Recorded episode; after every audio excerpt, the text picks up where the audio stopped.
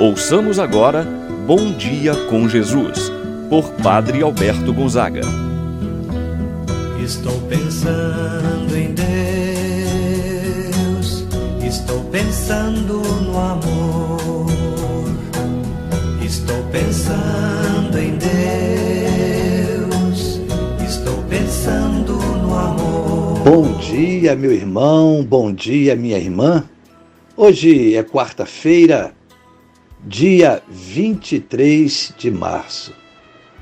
Estamos iniciando mais um dia, mais uma oportunidade que Deus nos concede. Que Deus te concede, meu irmão, minha irmã. Que o Senhor Deus esteja contigo. Nesse momento, então, abra o seu coração para que Deus possa fazer uma morada. Certamente, quantos têm grandes desejos para o dia de hoje? Quantos estão oferecendo esse momento de oração por uma pessoa da família que está enferma, acamada, no leito de um hospital, aguardando o resultado de um exame médico? Quantos outros estão rezando por um membro da família que está desempregado? Meu irmão, minha irmã, como é difícil um momento como esse, tão doloroso, mas não vamos nos abater, não vamos desanimar. Coragem, coragem, meu irmão, minha irmã. Tome posse da graça de Deus. O quanto antes terá sua vida, sua saúde restaurada, recuperada. Rezando também para que possa o quanto antes voltar a ter o seu emprego, seu trabalho, meu irmão, minha irmã. Iniciamos esse momento de oração em nome do Pai, do Filho e do Espírito Santo. Amém. A graça e a paz de Deus, nosso Pai, de nosso Senhor Jesus Cristo e a comunhão do Espírito Santo estejam convosco.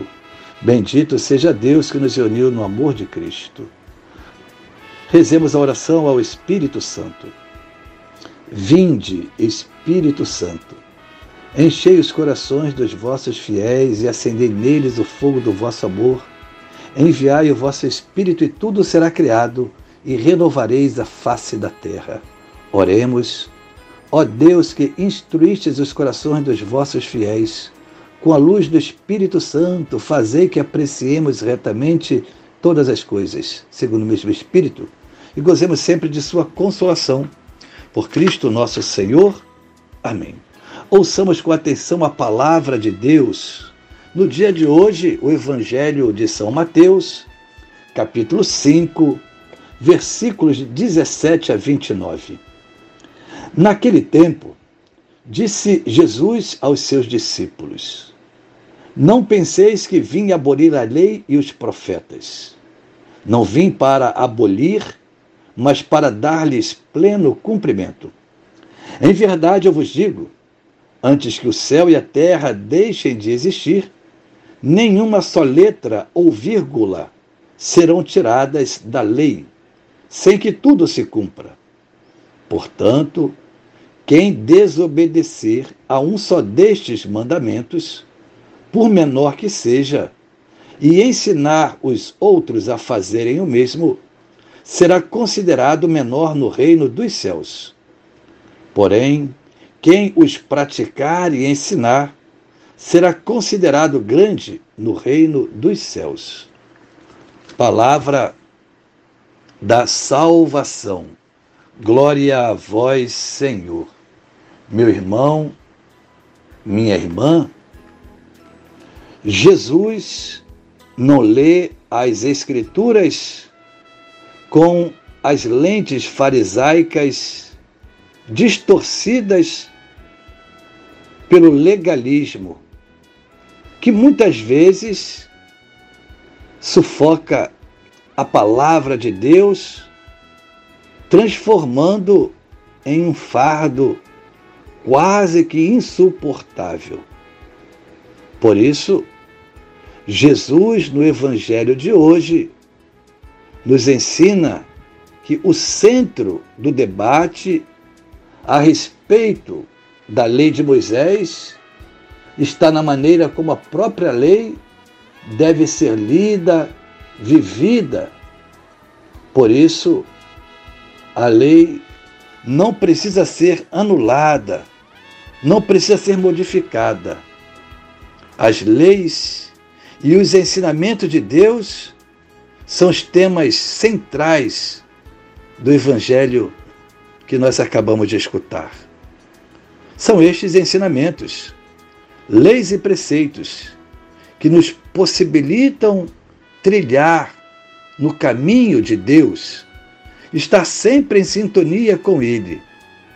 São as leis, os ensinamentos que nos trazem a felicidade, planificam a nossa vida.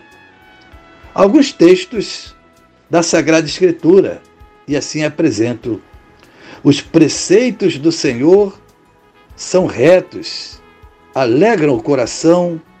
Salmo 19, versículo 9.